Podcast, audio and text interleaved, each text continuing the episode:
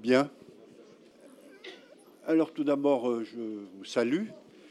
Euh, et puis je voudrais particulièrement, puisque c'est une habitude qui me semble fort civile et louable, remercier évidemment euh, Landési et particulièrement son président de m'avoir invité avec un remerciement particulier pour François Noble. Je ne sais pas où il est parce que je vous signale que je ne vois absolument pas la salle à cause des lumières.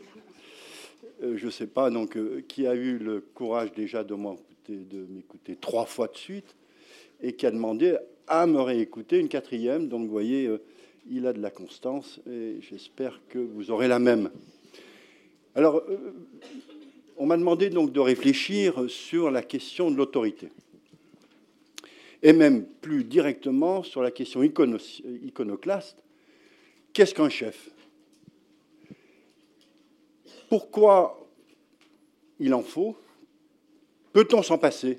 C'est notre rêve de se passer de chef et d'être soi-même chef sans avoir de chef. C'est une question euh, iconoclaste, parce qu'au fond, la question du chef se pose toujours d'une manière sous la forme de la dénégation, voire même, et c'est fort euh, comment, euh, sain, sous forme de la dérision. Il se prend pour un chef il a la grosse tête, passe plus entre les portes, il a les chevilles qui enflent, porte plus sa casquette, enfin, vous voyez. Et donc c'est fort sain que de mettre en cause la fonction même et d'imposer ainsi une perspective nécessairement critique. En quelque sorte, le chef, il est bien utile, il sert à être critiqué. C'est, ça rassure celui qui subit le chef d'une certaine manière et semble contraint de s'y soumettre. Donc c'est une question redoutable. Deuxième point, c'est une question obscène. Parce que c'est une question qui est hantée par des spectres navrants, calamiteux, miteux et calamiteux. C'est-à-dire, la question de l'autorité est hantée par son abus, l'autorité se définit comme foncièrement pathogène. Ça dégénère tout le temps. C'est pourquoi ça exige d'être contrôlé, d'être surveillé. Et on en a l'expérience, particulièrement dans notre siècle. Il semblerait que dès qu'on parle de chef, se lèvent des figures monstrueuses d'Hitler, de Staline, de Mao, de Kadhafi, de Saddam Hussein, enfin des espèces de monstres terrifiants, qui rend donc la question de l'autorité suspecte, voire même obscène. Obscène, étymologiquement, ça veut dire de mauvais augure. C'est toujours mauvais, mauvais signe, car dans une société se pose la question de l'autorité. Il semblerait que dès qu'on parle d'autorité, on appelle nostalgiquement l'autoritarisme. Le chef, décidé, ferme, qui coupe les têtes. Oui, parce que la décision, étymologiquement, c'est couper, hein. c'est trancher, trancher dans le vif, séparer le vivant du mort. Donc c'est inquiétant. Alors, vous voyez, un philosophe comme moi, qui pose la question de l'autorité et qui plus encore ose intituler son livre Éloge de l'autorité, ça lui vaut, ça me vaut dans ce qu'on appelle les réseaux sociaux, des accusations de nostalgique du fasciste, du fascisme ou du totalitarisme. Moi, la question qui m'intéresse, c'est qu'est-ce que l'exercice de l'autorité avec ses risques et ses périls, mais en contexte démocratique? Alors, vous me direz, euh, qu'est-ce que vous voulez dire en contexte démocratique? Prenons une définition minimale de la démocratie. La démocratie, c'est un ordre social où la question du pourquoi est constitutive. En démocratie, le droit de critiquer, d'interroger l'autorité qui s'exerce est constitutive de l'acte politique de participation en démocratie, le droit de discuter, l'ordre qui est donné par un chef, est constitutif, consubstantiel, est l'exercice même. D'ailleurs, souvenez-vous,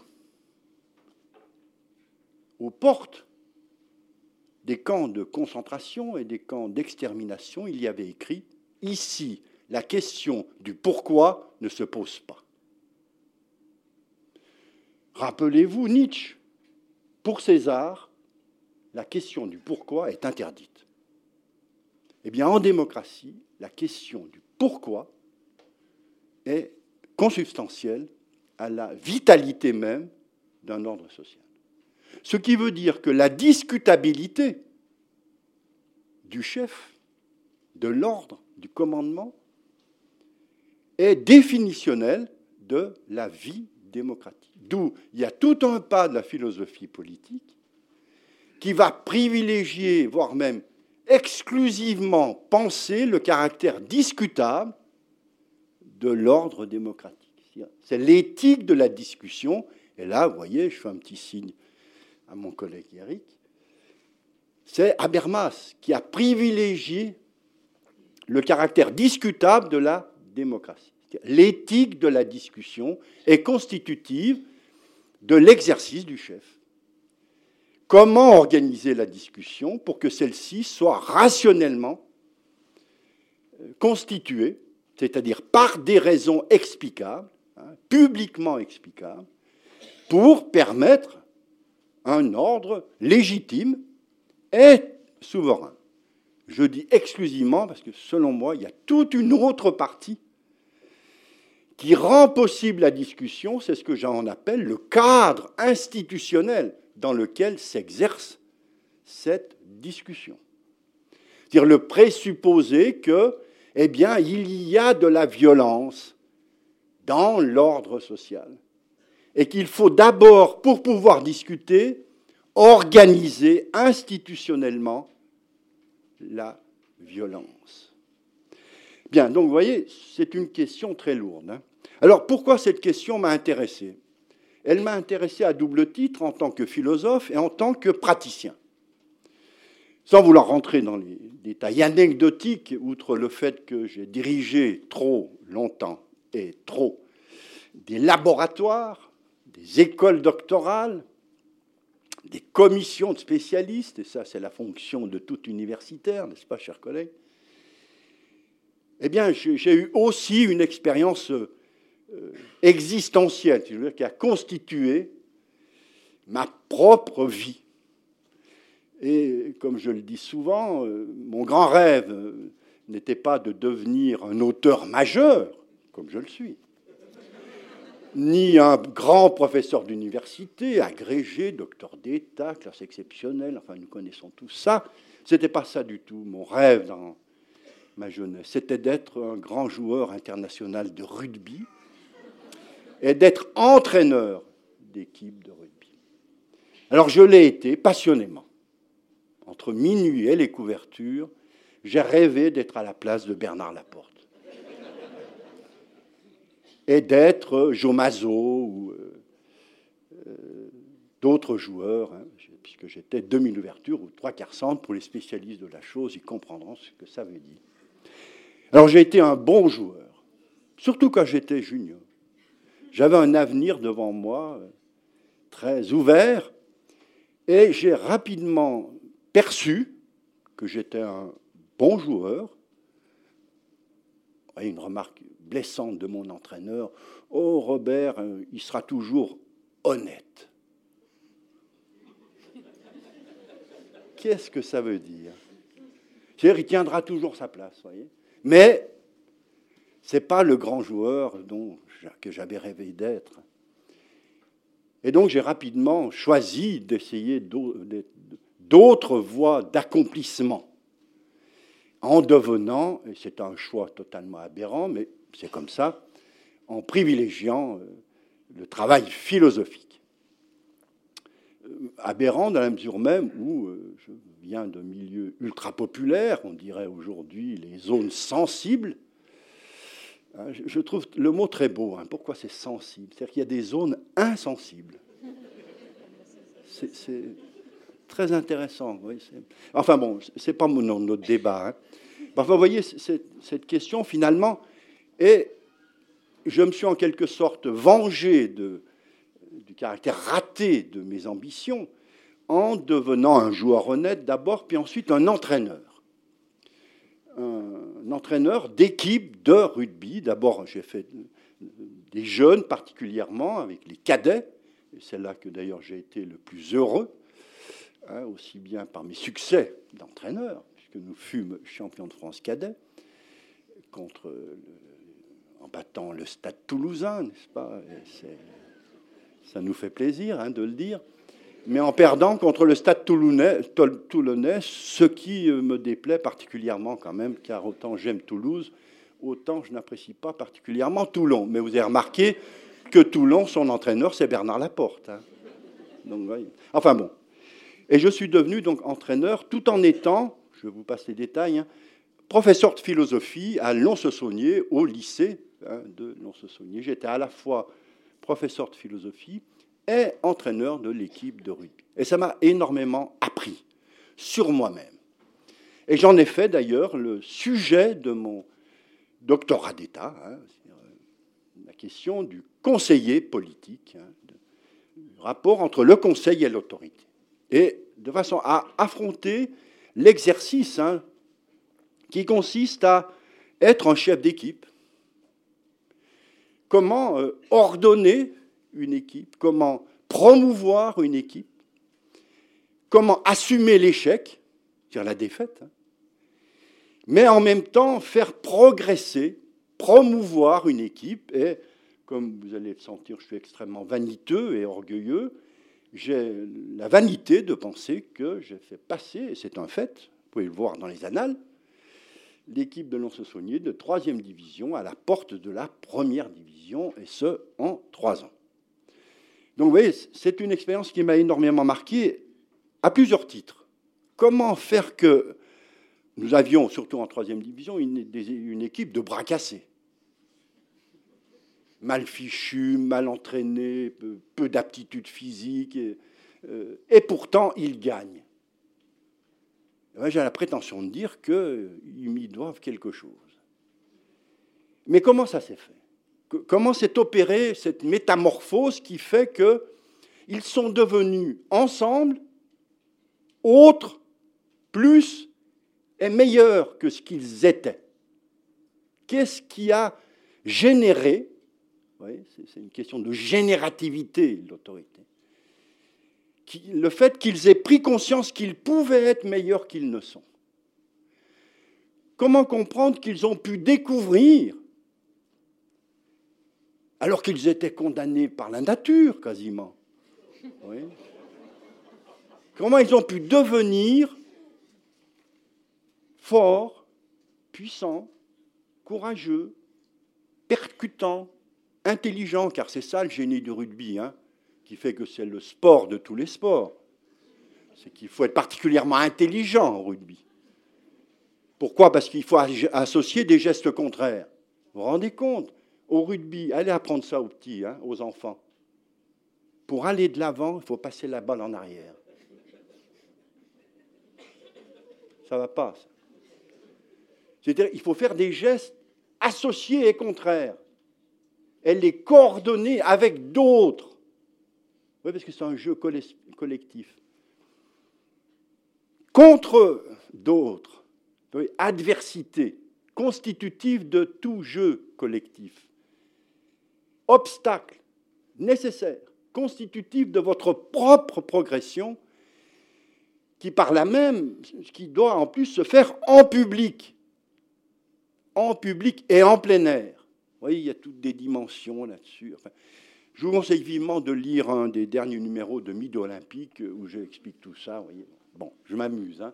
Mais vous voyez, ce sont des questions importantes. D'autant plus que quand vous êtes entraîneur, vous avez, vous, devez répondre le dimanche du résultat. Vous devez en répondre publiquement, en donnant toujours les raisons de votre raison d'avoir sélectionné telle équipe, d'avoir décidé qu'un tel jouait et l'autre ne jouait pas. Oui.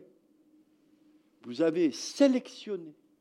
Vous avez donc promu certains éliminer d'autres, laisser de côté d'autres. Quelles sont les raisons de votre choix? Vous devez l'assumer. Et en rendre compte publiquement devant la presse internationale. Même si vous jouez, vous voyez, à Crusigler Mépilla dans un trou perdu, le public est là. Et quelquefois, le public le plus restreint, c'est-à-dire les parents, la famille, vous voyez, c'est la plus terrible, celle-là. Hein oui, parce que les anonymes, non, là, et ils vous questionnent. Deuxième point, deuxième expérience. J'ai fait l'expérience qui m'a beaucoup troublé, intellectuellement et, psychiquement. C'est que j'ai eu des, des, joueurs, vous voyez, qui m'ont dit après, après ton discours de motivation, comme on dit, hein, qui est constitutif, vous le verrez, de tout exercice de l'autorité. Hein. Tout exercice d'autorité comme chef requiert un discours d'éloquence qui rend compte de vos finalités et de vos parcours, des propositions que vous faites pour promouvoir votre équipe. Eh bien, il y a des joueurs qui m'ont dit, vous voyez, écoute Robert, vraiment, tu m'aurais dit, tu grimpes au mur, eh bien, je t'assure, je serais grimpé au mur. C'est troublant. C'est la différence entre la motivation légitime et le conditionnement. J'ai bien senti que, de par ma puissance rhétorique qui venait de mon métier d'enseignant, je pouvais complètement faire passer les limites à des individus, et pas les, pas débilous, hein, pas les neuneux, les gens les plus équilibrés. Parce que l'avantage, voyez, d'un jeu collectif, c'est que vous, vous, avez dans votre équipe aussi bien l'ouvrier chaudronnier de l'usine que le directeur du crédit agricole. Vous les faites jouer en même temps, dans la même équipe. Eh bien, le plus sensible, c'était peut-être le directeur du crédit agricole, qui avait une trouille bleue de moi. Sachant bien qu'il m'a dit, une fois je me suis mis en colère contre lui, il m'a dit, écoute Robert, vraiment, jamais je me suis fait engueuler comme ça. terrible, ça m'a terrorisé. Donc vous voyez, voilà, une, je vous parle d'une expérience. Hein. Et donc tout, tout l'enjeu de mon travail intellectuel, vous voyez, très tôt, alors que j'étais jeune professeur agrégé dans un lycée de Lons-Saunier, vous voyez, c'est quand même pas Louis le Grand. Mais ça m'a beaucoup interrogé sur qu'est-ce que c'est que cet exercice qui est hanté par des spectres, des monstres, qui fait que vous pouvez basculer totalement dans l'autoritarisme. La jouissance de l'autorité, c'est qu'on peut en abuser. Et comme disait Paul Valéry, l'autorité sans l'abus, ça ne vaut pas le coup. Et Paul Valéry se demandait comment, justement, pour penser l'autorité, comment aller à ce qu'il appelait le grand point de vue sportif. Bien, comme je faisais les deux, j'ai pris ça comme, comme question. Et au fond, c'est cette question, cette fois, fondamentale, et je parle bien en contexte démocratique, hein, cette question qui heurte le principe d'égalité démocratique qui consiste à dire, mais de quel droit quelqu'un peut-il commander à un autre qui obéit? Obédirait. Vous voyez, dans, obéir, il y a audirait. Qui écoute? D'ailleurs, vous le faites tout le temps avec vos enfants. Vous dites, mais obéis, écoute. Qu'est-ce que c'est que cette question de l'audition, de l'écoute dans l'exercice de l'autorité? Et cette question est d'autant plus légitime en démocratie qu'elle introduit nécessairement une inégalité entre celui qui commande, ordonne, et l'autre qui obéit. Mais de quel droit établir cette hiérarchie? Puisque celle-ci, en démocratie, ne peut pas être fondée ni sur le droit naturel d'un ordre, ni sur le droit divin créateur de cet ordre. En démocratie, il n'y a pas de fondement naturel, ni divin, de la hiérarchie. Et pourtant, il y a une hiérarchie. Sachant bien que hiérarchie vient de hieros, qui veut dire sacré, et archaï, qui veut dire principe de commandement et de commencement. Alors, vous voyez, philosophiquement, quand on va chercher des outils, on trouve énormément de travaux. D'ailleurs, vous avez vu, moi j'ai remarqué. La galerie qui était là tout à l'heure. Ils ont parlé sociologie, sciences de l'éducation, mais aucun n'a parlé philosophie. Ils sont incompétents, c'est normal. Hein, mais, mais ça veut dire quoi? Ça veut dire quoi? Ça veut dire qu'il y a un retrait d'investissement théorique sur cette question. C'est un angle mort de la philosophie politique, la question de l'autorité. Parce que c'est une question qui fait peur. D'où il y a toute la, grande partie, la majorité des philosophes politiques ont abandonné la question, l'ont laissée de côté pour penser le pouvoir, potestas, la puissance, potentia. Mais la question de l'autorité, vous ouvrez un grand dictionnaire philosophique, canonique, il n'y a pas de notion d'autorité. C'est troublant. Eh bien, vous voyez, comme j'ai un goût particulier pour la provocation, je me suis chargé de la chose. Et j'ai essayé de penser, ou plutôt de comprendre comment a été pensé cet exercice de l'autorité. en affrontant les spectres, c'est-à-dire les monstres, la dégénérescence, fondamentalement constitutive de tout exercice comme risque, comme péril. Péril, vous voyez, c'est faire l'expérience, passer les obstacles périlleux qui sont sur notre chemin.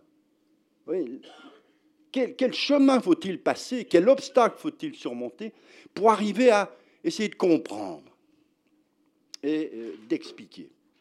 Alors c'est pourquoi je vous, proposerai un, parcours hein, en cinq points. Premièrement, une approche définitionnelle. Deuxième point, ce que j'appelle les conditions d'effectivité. Troisième point, ce que j'appelle les réquisites de validité. Et enfin, j'espère, le cinquième point, ce que j'appelle l'heure de vérité. De tout exercice, les matrices, pardon, quatrième point, les matrices d'autorité. Et cinquième point, ce que j'appelle l'heure d'autorité de tout chef. Qu'on soit, vous voyez, chef de service, chef d'équipe, chef d'État, chef de travaux, chef d'escadron, chef de troupe, chef de nation, de n'importe quoi, la question l'heure de vérité se pose toujours, elle se posera toujours à un moment donné pour vous. Qu'est-ce que ça veut dire? Ou, cinquième partie, donc l'heure de vérité, ou le spectre de Machiavel. J'espère que j'aurai le temps de développer tout ça. Alors, approche définitionnelle la plus courte possible. Hein. Il faut constater que le mot autorité vient de auctoritas, c'est-à-dire participe du vocabulaire latin, mais aucunement du vocabulaire grec. Le mot autorité en grec n'existe pas. Il y a des équivalents, mais en tant que tel, il, n'existe pas. C'est intéressant parce que vous savez, la Grèce, la civilisation grecque, a, a, inventé en même temps trois choses qui nous demeurent actifs. Hein. Elle a inventé, premièrement, la démocratie.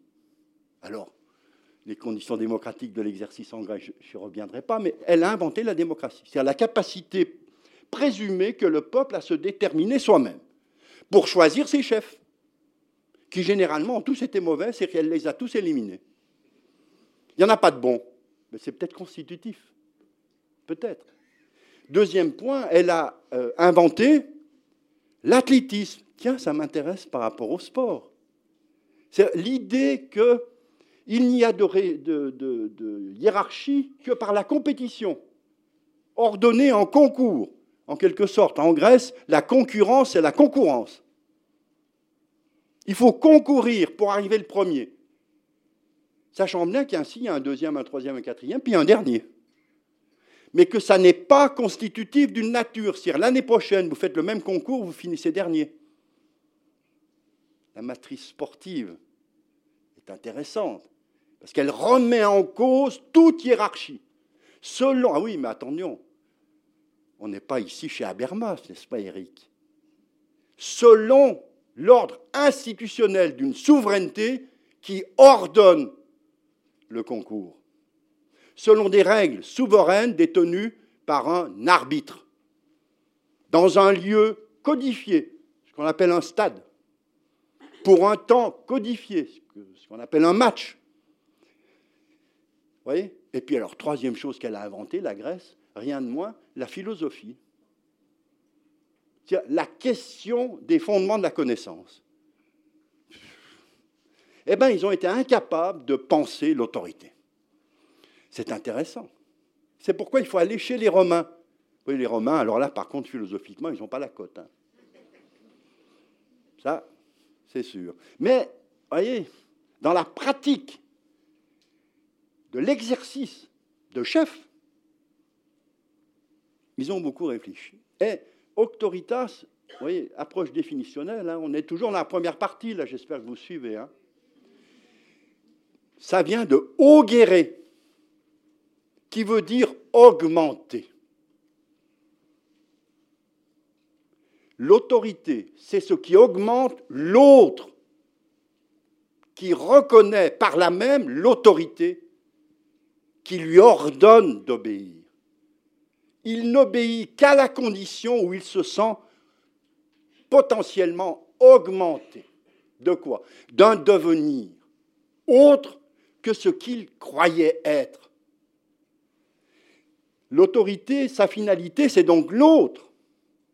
Ce n'est pas moi qui l'exerce en tant que chef, c'est l'autre qui se sent promu par ma médiation, qui découvre la capacité qu'il a d'être soi, d'être, vous voyez, auteur de soi.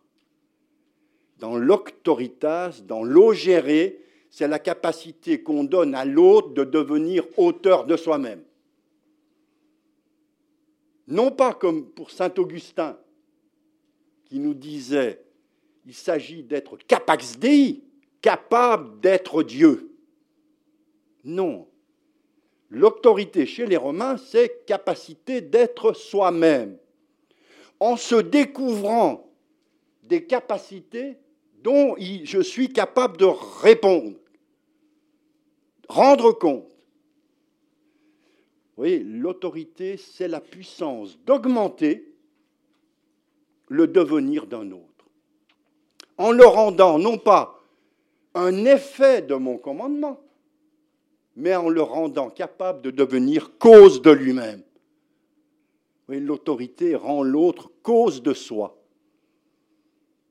En le faisant se découvrir des capacités qu'il ignorait. En lui, faisant se découvrir, comme je l'ai fait pour mes rugbyman, capable d'être percutant et perspicace. offensif et défensif, courageux et malin. C'est en associant des gestes contraires, capable ainsi de se dépasser dans ce qu'il est devenu, d'aller au-delà, de donner plus, et par là même d'acquérir trois dimensions. Vous voyez, je suis un petit peu obligé d'aller vite. Trois dimensions le rendre confiant dans lui-même. Le rendre capable de se faire crédit de ses propres possibles. Oui, vous entendez la question. Vous demandez à quelqu'un, écoute, tu, me feras ça, hein, vraiment. la question dans ses yeux, c'est, mais, tu, crois que je suis capable? Je te fais confiance. Tu vas y arriver. Et si ça, si, s'il y a des bricoles, si ça, je suis là. Oui Confiance. Confiance dans quoi? Dans ma croissance. Pourquoi? Pourquoi j'ai confiance? Parce que je sens bien que je vais m'accroître, que je vais grandir, que je vais, quand on est professeur, comme certains d'entre nous le sont, quand vous avez le sentiment que les gamins qui sont devant vous s'élèvent, ben oui, nous avons affaire à des élèves. Pourquoi faire? Pour les élever. Pour les élever. Pas seulement pour les dresser, parce qu'il y a besoin d'être droit, de faire droit, ortho, encore romain. Tenir droit, redresser, pour élever, pour augmenter, pour accroître. Alors vous me direz, mais l'inverse de ça, c'est quoi? Ben, C'est diminuer, c'est abaisser, c'est réduire, mettre plus bas que terre, enterrer. C'est ce qu'on appelle l'humiliation. Humilier, c'est mettre plus bas que terre. C'est faire que l'autre perd tout crédit. On ne peut plus lui faire. Il n'y a rien de plus terrible, vous voyez. Quand vous dites à quelqu'un, je te fais plus confiance, tu as perdu tout crédit. On ne peut pas te créditer d'une possibilité de devenir. Vous êtes réduit à quoi? À votre nature. Vous êtes enterré vivant. D'ailleurs, on dit, oh là là, je suis passé sous terre. Je suis passé sous terre. Je me suis enterré moi-même. Et voyez, au, rugby, quand vous faites une, une grosse faute, ben, vous n'avez qu'une envie, c'est passer sous terre. On ne vous voit plus, quoi. Eh bien, vous voyez, le contraire de l'autorité, c'est l'humiliation, qui consiste à réduire, à amoindrir, à abaisser, à diminuer à vous, comme on dit, à vous prendre pour un minus. C'est ça l'idée, vous voyez Alors, vous voyez, comment se peut opérer cette augmentation? Par quel moteur vous pouvez introduire ou emmener ou conduire quelqu'un dans un processus d'expansion d'élévation, d'ex-haussement, ex-haussé, ce qui implique de la hauteur, pour que l'autre devienne hauteur de lui-même. Vous voyez, l'autorité, elle ex-hausse, et en même temps, elle exauce le vœu que chacun a de devenir, et de montrer ce qu'il a dans le ventre, comme on dit. Tous, nous avons le désir de montrer ce qu'on a dans le ventre ce qu'on est capable de faire alors qu'on l'ignore et qu'on va le découvrir en le faisant. Ce qui veut dire, voyez, qu'on n'est pas une autorité. On ne naît pas autoritaire. On n'a pas d'autorité. Non, on fait autorité. L'autorité, comme disent les jeunes, ça le fait. Il faut faire. Comment? En faisant la preuve dans les épreuves pas dans l'abstrait, pas au nom de votre titre. Vous voyez, il faut faire la preuve. Comme moi, j'ai fait la preuve par mes livres, j'étais un très grand philosophe. Mais j'ai passé les épreuves. Ce qui veut dire que j'ai eu des échecs, j'en parle pas. Mais j'ai ramassé mes billes. Et maintenant, je fais autorité. Preuve en est, vous m'appelez. Vous voyez? Non, mais c'est très important cette question. Hein. Ça se fait l'autorité. Ce n'est pas parce que vous avez un titre, un diplôme, une propriété, un droit que vous faites autorité. Non, c'est parce que vous le faites et que vous êtes sous surveillance devant vos troupes, devant vos équipes qui jugent. Oui, parce qu'en démocratie, vous êtes toujours jugé. Qu'est-ce que vous apprenez en tant que chef? C'est qu'il n'y a pas de chef sans chef. C'est ça la démocratie. Pas de chef sans chef. Il y a toujours un au-dessus, puis il y en a toujours un au-dessous. Donc c'est un système relationnel. Ce n'est pas substantiel. Ce n'est pas une essence. Ce n'est pas une nature. c'est un acte public qui, en démocratie, doit rendre raison de ses raisons. Vous avez fait tous fait l'expérience du pourquoi. Vous devez rendre raison. Quand vous, vous commencez à n'être plus capable de rendre raison, et que vous dites, c'est comme ça, parce que c'est comme ça, et parce que c'est moi qui le dis. Là, vous rentrez dans ce qu'on appelle le décisionnisme à la Carl Schmitt. Je laisse de côté.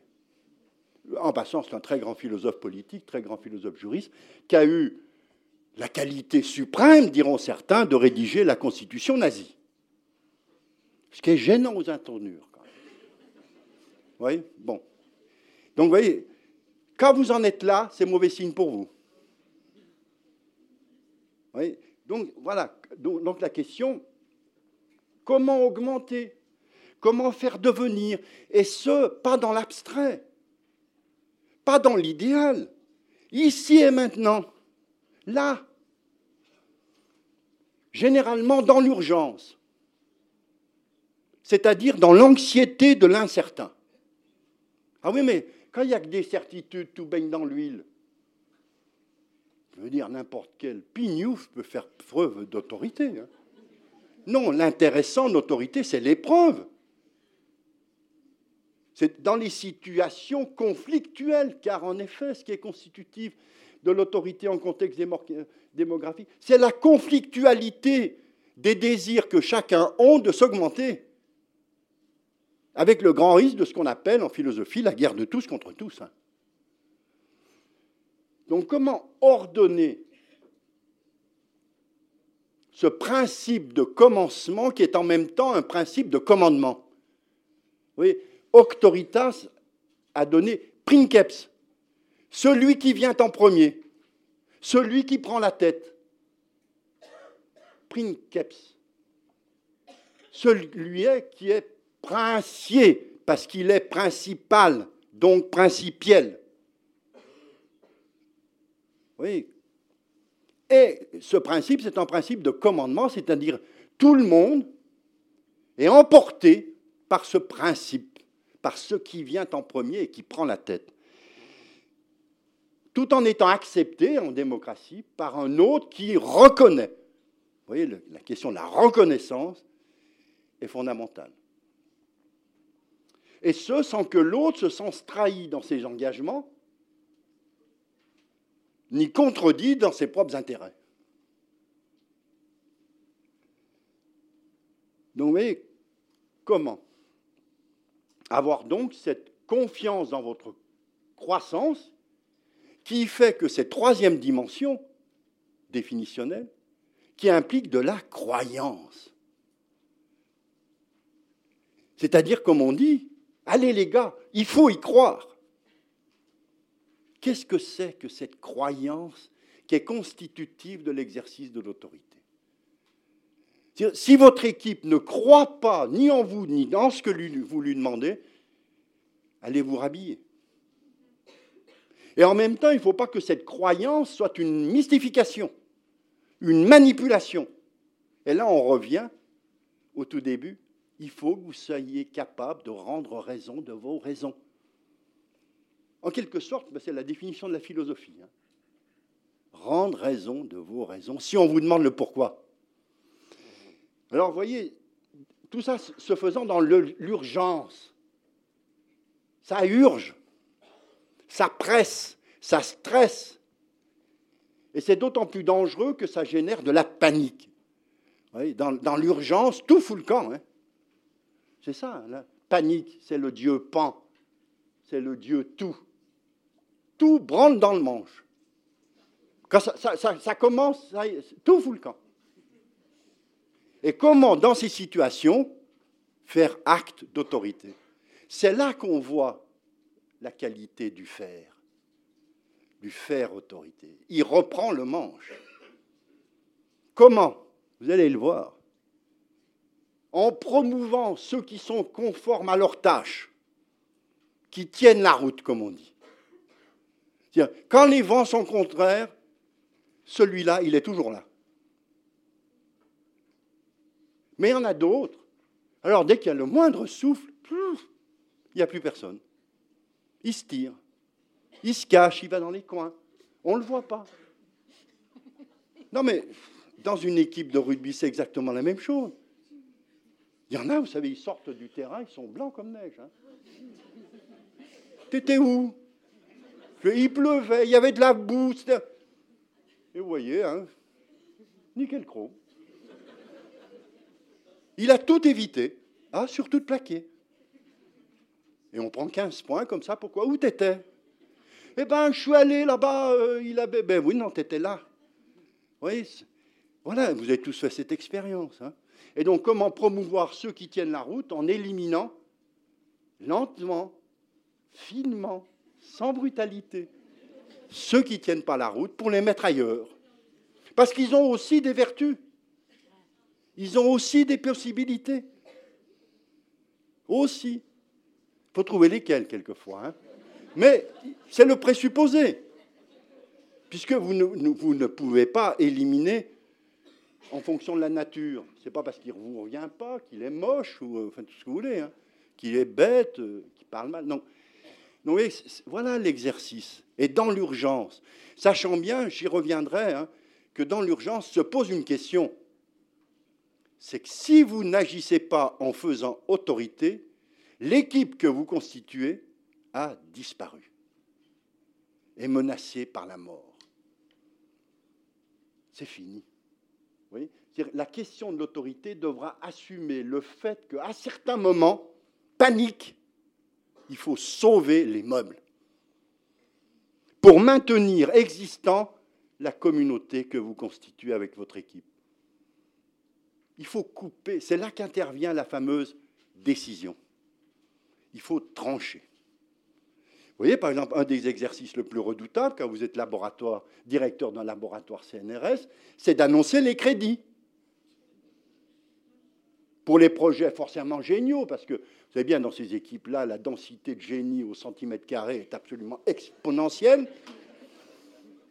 Et eh bien là, il faut dire, vous êtes le directeur, vous dites non, tu demandes 50 000, ben, tu auras 5 000. Où vont les autres? Eh bien, je vais le donner à lui, à lui, à lui. Quelles sont tes raisons? Les voilà. Oui? Ben oui. Et si vous ne faites pas ça, qu'est-ce qui se passe? Ah, mais j'en donne, je donne les 50 000 à, à Duchumur-Smolensk et je donne rien à euh, un tel. Qu'est-ce qui se passe? Ben, C'est le laboratoire lui-même qui est en danger. En danger, ça veut dire quoi? Ça veut dire qu'à la prochaine évaluation, il passe de A à C. Alors là, on est très très content, vous voyez. Et on dit, le directeur à la porte, vous voyez, ou dans une équipe de rugby, vous savez, l'exercice le plus difficile, hein, quand vous êtes entraîneur d'une équipe de rugby, c'est le jeudi soir, après l'entraînement. Alors, il y a des courageux, vous savez, qui, ne donnent pas l'équipe et qui font que l'équipe va découvrir la composition dans le journal du lendemain. Ah, ils sont très contents il faut le jeudi soir, devant l'équipe réunie, dire voilà qui jouera. C'est pas grave. Ils sont tous contents. Oui, mais il y en a un, vous avez décidé de ne pas faire jouer. Et celui-là, devant tous les autres, vous devez être capable de dire pourquoi. Sans l'humilier, sans le diminuer. Donc, vous voyez, ça, c'est une sacrée question. Alors, deuxième niveau, deuxième partie, quelles sont les conditions de validité? J'en retiendrai trois, trois vraiment qui sont constitutifs de l'exercice cette fois. Hein. Première, première qualité constitutive de l'exercice, c'est ce que j'appelle l'intelligence instruite, le docere, comme disaient les Romains. Ça a donné docte par l'intermédiaire de la documentation le dokere, intelligence instruite. Il ne suffit pas d'être intelligent. L'intelligence, c'est la conscience d'en manquer. Il y en a qui n'en manquent pas. Voyez C'est la capacité de s'interroger, de voir les liens entre des choses qui n'ont pas de rapport. Un tel léguérer, lire les rapports entre les choses. C'est ça l'intelligence. Et le, le, chef, celui qui a l'autorité, doit être intelligent il voit les choses que les membres de son équipe ne voient pas. Des paramètres que de par la position, il est en capacité de, percevoir. Intelligent. Oui, mais il faut que cette intelligence soit instruite, c'est-à-dire compétente dans le domaine de votre exercice. Oui, mais intelligence instruite. Vous voyez, les deux. C'est pourquoi tout exercice d'autorité implique un dossier d'instruction. Ben oui, parce qu'il y, a des gens qui sont très compétents, ne sont pas très intelligents. Inversement, il y a des gens très intelligents, seulement voilà. Ils ne connaissent pas très bien leur dossier. C'est agaçant. Surtout quand celui à qui vous commandez connaît plus de choses sur le terrain que vous. Faites pas les malins, là. Vous voyez? Quelle est la tentation négative? Ben, C'est de s'enfermer dans la documentation, de connaître le dossier complètement, d'être très très instruit, ultra compétent, ce qu'on appelle un expert. Pour l'autorité, l'expertise est un danger. Parce que c'est l'excès de documents, c'est l'enfermement dans la documentation. Bah, c'est des chefs de bureau qui sont toujours enfermés dans leur bureau, quoi. Toujours en train de compulser les, papiers, les écrits, etc. Mais qui ne sont pas intelligents Ils ne voient pas les rapports contradictoires des choses entre elles. Donc vous voyez, première qualité, intelligence instruite. Mais ça ne suffit pas, parce qu'il faut une deuxième qualité ce que j'appelle le discernement judicieux. C'est quoi? Il ne suffit pas d'être intelligent, instruit dans l'abstrait, de connaître votre domaine pour dominer. Il faut le faire ici et maintenant, en situation, pas, pas n'importe où, pas dans l'idéal. Ici et maintenant, pour faire un exercice qui est constitutif de l'autorité, c'est juger. C'est élire. Il s'agit de très bien lire les dossiers, mais pour élire, pour quoi faire Choisir, juger. C'est l'exercice le plus difficile. Et un nommé euh, Emmanuel Kant hein, disait que c'est l'exercice même de la raison le plus difficile parce que justement, la plupart du temps, on rate. Il est voué à l'échec. Il est menacé par, son par de mauvais jugements. Il faut donc que ce soit un discernement, ce que les Grecs appelaient de l'acribie. Celui qui a l'œil aigu en situation conflictuelle. Quand, tout baigne dans l'huile, je veux il n'y a pas besoin de discernement. Donc, discernement judicieux. Troisième chose, troisième qualité qui est absolument déterminante pour moi, hein, c'est ce que j'appelle la continuité conséquente. C'est-à-dire un chef, et là encore, hein, je ne répète pas, mais qu'il soit de service, de travaux, de tout ce que vous voulez, hein, avec trois pelés, deux tondus ou avec une nation, il doit être conséquent, c'est-à-dire il doit vouloir les conséquences de son choix. Car le propre d'un choix, comme je vous l'ai dit, hein, c'est de mutiler, c'est de couper. C'est d'interdire certaines possibilités pour privilégier certaines autres. Or, ça a toujours des conséquences perverses, négatives, contre-productives.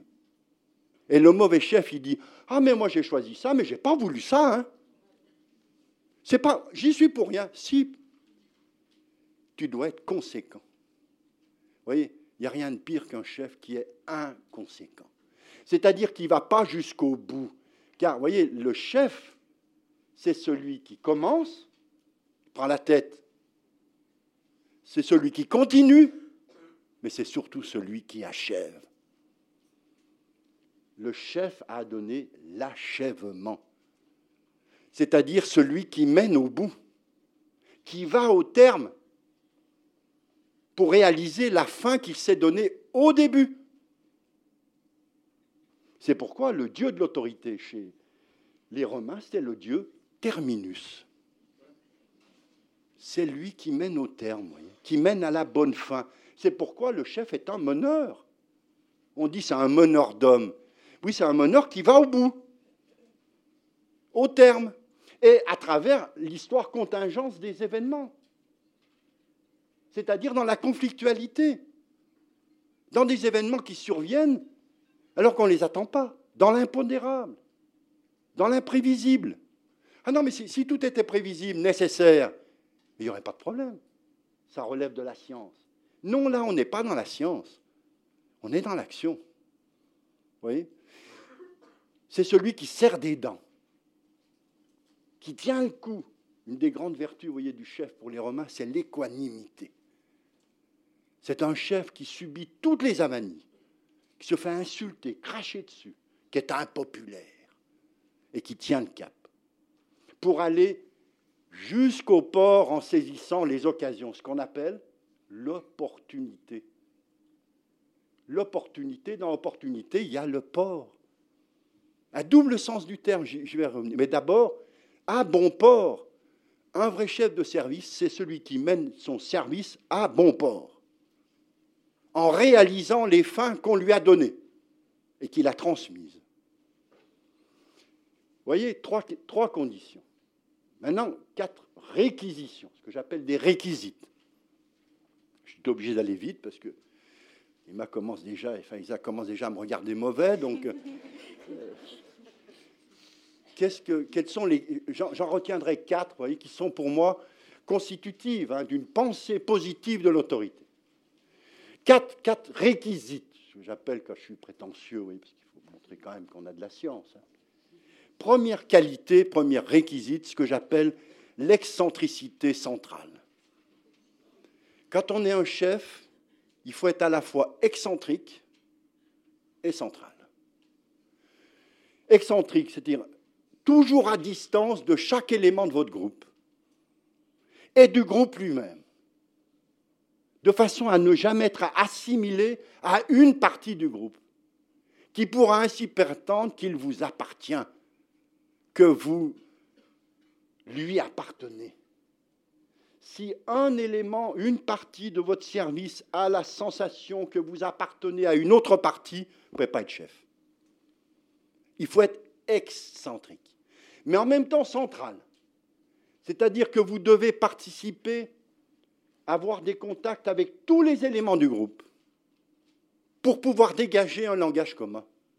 Parler à chacun sans parler le langage de chacun, pour construire un langage commun, excentrique, central. C'est ça, le jeu. Vous voyez, un entraîneur dans une équipe de rugby, le, dimanche soir, c'est la fameuse troisième mi-temps. Il participe, il boit le coup, mais il ne doit pas rouler sous la table. Ils n'aiment pas ça. Ils n'aiment pas. Vous buvez le coup, vous faites la fête, mais attention, pas question que l'entraîneur soit pris dans la folie de la troisième mi-temps. Sauf exception, quand vous montez d'un cran, quand vous devenez finaliste. Là, alors quand même, là, il y a quelque chose. C'est pour ça, dit-on, qu'il y a des photos de moi qui circulent, mais très bien. Non, mais voyez, excentrique. Mais pour être central, bien sûr. Hein pour être identifié en tant que celui qui parle le langage de tout, du tout, à tous. Langage du tout à tous. Deuxième, deuxième réquisite d'effectivité, hein, ce que j'appelle la socialité dialogique. Qu'est-ce que ça veut dire? Ça veut dire qu'il n'y a pas d'autorité sans système de relations, ou pour le dire autrement, tout exercice d'autorité est un travail d'équipe. Vous n'exercez pas l'autorité tout seul. Tout à l'heure, un de, des participants, excusez-moi, je n'ai pas relevé le nom, hein, parlait, il n'y a, a, pas plus grand danger que d'être isolé. L'isolement, c'est l'aliénation. C'est, vous voyez, l'homme le plus libre, disait Proudhon, c'est celui qui a le plus de relations. L'aliéné, c'est celui qui a des relations stéréotypées, toujours les mêmes, qui n'en changent pas, qui ne change pas de milieu, qui est incapable de s'excentrer, de se décentrer. pour aller voir ailleurs, pour écouter d'autres voix, à tous les sens de voix. Oui, c'est très important. Socialité dialogique, mais c'est équipe, hein.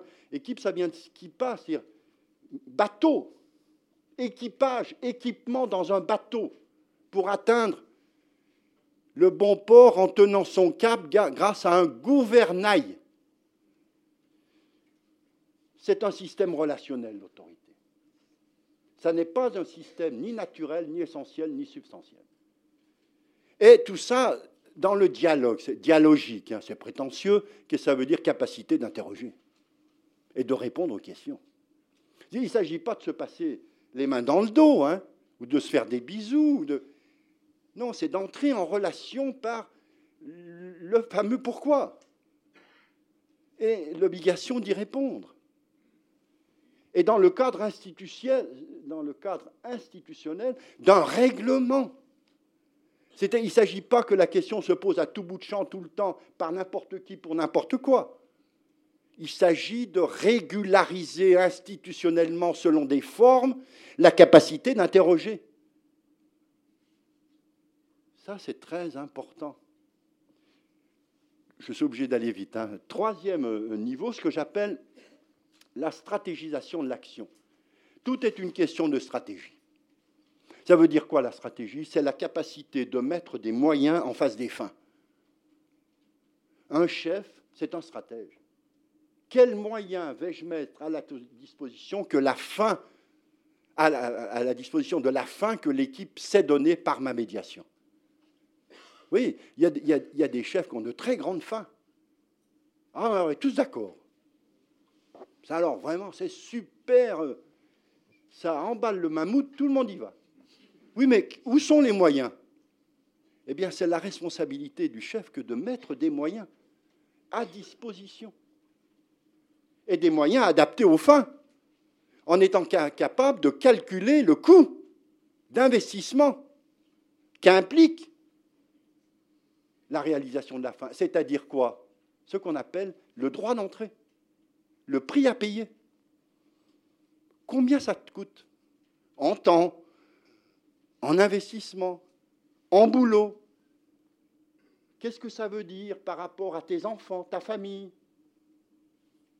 Quels moyens tu mets? De même, où est la gratte? Quelle gratification? Il ne suffit pas de dire oh merci chef, hein, pour que ça rentre. Ben, vous voyez, il faut, c'est ça la stratégie. Enfin, quatrième dimension, et peut-être la plus importante, c'est ce que j'appelle l'esthétique du redressement. C'est-à-dire un chef implique nécessairement une tenue, un port pour pouvoir transporter, un port, une façon d'être, une façon de se conduire, c'est-à-dire une façon esthétique de parler. Tout chef, dans son exercice, requiert une rhétorique de l'éloquence. Pas pour faire des grands mots, pas pour faire du théâtre et se présenter en smoking tous les matins. non. Pour emporter et transporter, il y a un effet de mobilisation, ce qui implique quoi? Une tonalité et une tonicité. Tonalité, tonicité. Une façon de parler, ce qui implique un langage, oui, l'autorité est une question de langue. Ce qui veut dire que le chef est une forme, est un auteur qui tient le langage adapté au moment. Ce qui implique toujours une forme littéraire, surtout dans la République française. Je ne rentrerai pas dans ce débat, mais c'est vraiment constitutif de l'identité française. Oui, parce que l'autorité, c'est une question d'auteur. Quand vous êtes chef, vous devez écrire une forme de partition collective qui fait que vous tenez votre orchestre. C'est pourquoi c'est toujours une question d'équipe. L'équipe est contemporaine hein, de l'émergence avec les clubs sportifs, de l'émergence de l'orchestre symphonique. puis de la découverte à l'intérieur des bateaux comme des avions, des terres inconnues. Voilà pourquoi dans la littérature française, c'est une des grandes dimensions que cet exercice même. Hein. Donc oui, c'est très important, se tenir bien, se tenir droit, n'être pas vulgaire, n'être pas euh, mal habillé, pas de tenue, à tous les points de vue. Je vous en rencontrais des anecdotes, moi, comme ça. Hein. Vous voyez, la, dernière, c'est il y a 15 jours, devant un grand recteur d'une grande région, je dirais le nom. Hein. On m'avait invité pour parler de l'autorité en classe. Euh, je veux dire, euh, excusez-moi, mais le recteur en question, il avait un léger problème. Il parlait fort, il parlait mal, il parlait vite. Tous les collègues hein, qui étaient dans la salle, comme vous, était dépité. Quoi qu'il puisse dire, le ton, le style du chef dévalorisait irrémédiablement tout ce qu'il pouvait raconter. Et il racontait des choses bien. Hein. Eh bien non. Donc vous voyez, votre exercice implique hein, une rhétorique de l'éloquence. Je vous dis, ça ne veut pas dire faire des phrases. Hein ça veut dire avoir une certaine tenue, un certain ton pour générer de l'entente dans un mouvement d'ensemble, pour un mouvement ensemble. C'est une question de l'entente. Voyez. On dit dans une équipe, on s'entend bien. C'est ça que ça veut dire. On s'entend bien. Pour un mouvement de croissance, de confiance, de croyance ce qu'on appelle le concret. pas dans l'abstrait, dans le concret. Concret, con, crescere, croître ensemble. Un chef, ça donne confiance parce que ça fait croître ensemble les possibilités de chacun. Et c'est parce qu'il y a du mouvement ensemble qu'il y a de ce qu'on appelle la plus-value sociale. Le chef génère de la plus-value sociale. Grande question qu'un nommé Proudhon puis un autre Marx a beaucoup interrogé. Car qu'est-ce qu'ils nous apprennent? Qu'est-ce qu'ils nous ont appris? C'est qu'un groupe, un être relationnel, ordonné par des coordinations réciproques et mutuelles, produit plus que chacun individuellement. Le groupe est producteur d'un plus. Toute la question est qui accapare ce plus? C'est ce qu'un philosophe comme Karl Marx a appelé le surtravail non payé ou la plus-value. Bien, donc vous voyez, quatrième dimension, c'est très important. Alors, et là je vais être obligé de conclure quasiment, hein. donc je ne je, le ferai pas tout de suite. Comment, et c'est là que mon livre exige du travail, parce que, vous savez, penser, c'est du boulot. Hein. N'est-ce pas, François? Euh, J'ai fait une généalogie de toutes les conceptions de cette augmentation. Comment, à travers la pensée occidentale, a été pensée cette capacité d'augmenter, qu'on appelle l'autorité. Il y en a quatre, hein, j'en ai dégagé quatre, hein, et donc là c'est vraiment de l'histoire conceptuelle de la philosophie politique. Hein. Donc c'est du solide. Première conception, la conception grecque. À travers, surtout l'analyse que je fais, je privilégie Aristote. Pourquoi? Parce que c'est le grand théoricien de ce qu'on appelle la magnanimité. Euh, dans magnanimité, il y a grand. C'est le grand. Qu'est-ce que c'est que l'homme grand pour Aristote eh ben, C'est ce qu'il appelle le Christos, ou l'excellent. Et il dit c'est le prudent magnanime. Prudent magnanime. Pourquoi? Parce qu'il est capable, par son rayonnement, de faire rayonner les autres. Il irradie. Et les autres y croient tellement qu'il s'accroisse de sa grandeur. c'est beau. Allez lire. Ah ben non, là, je ne peux pas. Deuxième conception, les Grecs, les Romains. Alors eux, c'est vraiment eux, les praticiens de l'autoritas. Là encore, qu'est-ce que l'autorité chez, les Romains? Alors, chez les Romains, ils, ont un grave problème. Ils ont trois sources qui sont des ressources pour fonder la hiérarchie. Première source, pardon, c'est le genius, le, le, génie des ancêtres,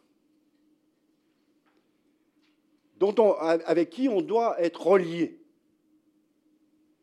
Le genius. C'est le Sénat, les vieux. Oui, Sénat, ça vient de Sénex, hein. à moitié sénile. Mais qui apprennent quelque chose parce que, comme ils sont vieux, ils sont proches de l'origine féconde. Ils savent comment ça a commencé.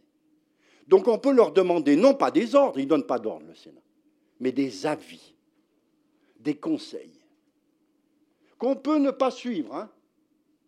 Mais, voyez, d'où, voyez, dans toute société ordonnée, il y, a il y, a toujours un conseil des vieux, un conseil des ancêtres. Donc le genius. Deuxièmement, le, le lignius, c'est-à-dire la lignée héréditaire, les patresses, les patriciens, par l'intermédiaire du sang les aristos, quoi, les nobles, qui se différencient des ignobles par leur, sang, par leur père, P-E-R-E. Oui. Puis il y a une troisième lignée, et là c'est une cata. Ça, ça fout en l'air l'ordre politique des Romains. C'est la virtus.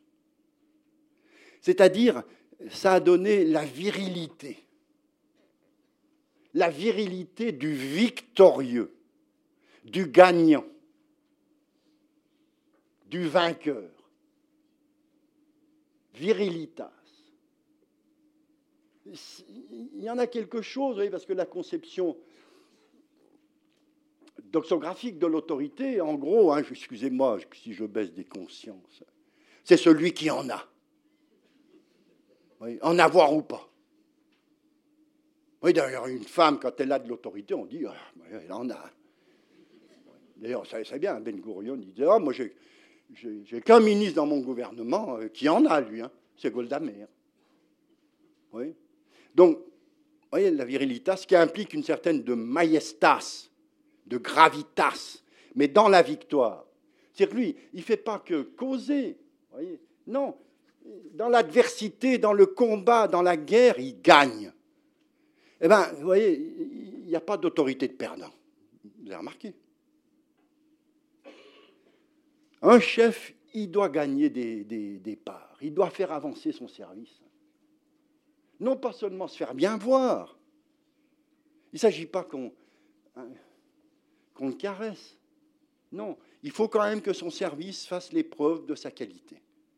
Et que euh, dans le concours des contrats, des primes, un bon chef, ben, il nous gagne des primes. Quelle que soit la forme de ces primes, hein, voyez c'est important.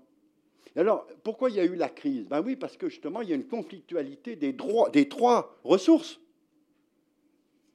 Et celui qui a fait la paix, c'est celui qui était à la fois du Ginius, du Linius et de la Virtus et qui s'appelait comme tout le monde Octave, et qui a dit si je reste Octave, ça passera pas. Et qu'est-ce qu'il invente? Il se fait appeler Auguste. Augustus de augéré qui veut dire augmenter, qui a donné le mois d'août de la récolte, de la moisson, et qui nous donne confiance parce qu'il a gagné. Il a fait la paix. Et lui qui était, vous savez, il était chauve, bègle, moche comme tout, enfin pas malin, hein eh bien, il est devenu l'empereur. Vous voyez, consilium, intelligence instruite, judicium, il s'est jugé, et imperium, il s'est décidé pour faire la paix. voyez, Auguste, ça c'est les Romains. Mais il y a un léger problème, c'est que le, le vrai problème d'Auguste, c'est sa succession. Parce que les successeurs sont catastrophiques, sont désastreux, c'est ce qu'on appelle les Césars, les monstres césariens. Et ça dégénère, je vous passe le détail, enfin, etc. Et surtout, vous achetez mon livre et vous lisez ça tout de long en large. Hein. Ça me fera du sou, vous savez, on est mal payé, vous savez bien, les professeurs, tout ça. Enfin bon. Qu'est-ce, qu'est-ce qui se passe, évidemment? Comment échapper à la dégénérescence de l'Auguste, de l'autorité, qui fait qu'il devient criminel, pathogène, désastreux Eh bien, il faut inventer une autorité qui n'ait pas de relation avec les humains, qui soit, comme on dit, absolus, seul en l'espèce. Je vous passe les détails de comment ça se passe. Eh bien, c'est l'invention de Dieu. Le seul auteur de l'ordre et de la hiérarchie, c'est un Dieu absolu intouchable, qui a tout dit en une fois définitivement, dans l'intermédiaire d'un texte qu'on appelle la Bible. Et celui-là, c'est le dictateur de l'ordre créé et de la hiérarchie des autorités. Alors, qui a l'autorité dans ce système? Du Dieu unique, universel, intégral, qu'il soit judaïque, coranique, c'est celui qui parle le langage de Dieu, qui est capable d'entendre et de faire entendre la parole divine de la création. Celui qui est capable de mettre fin à son humanité, c'est-à-dire sa corruption, parce que, vous voyez, ce que nous apprennent les Romains, c'est que l'homme est catastrophique la première fois qu'il choisit, Adam, la première fois qu'il fait un acte gym, euh, libre, est-ce qu'il va copuler avec Ève? C'est son premier choix. Pan, c'est une cata.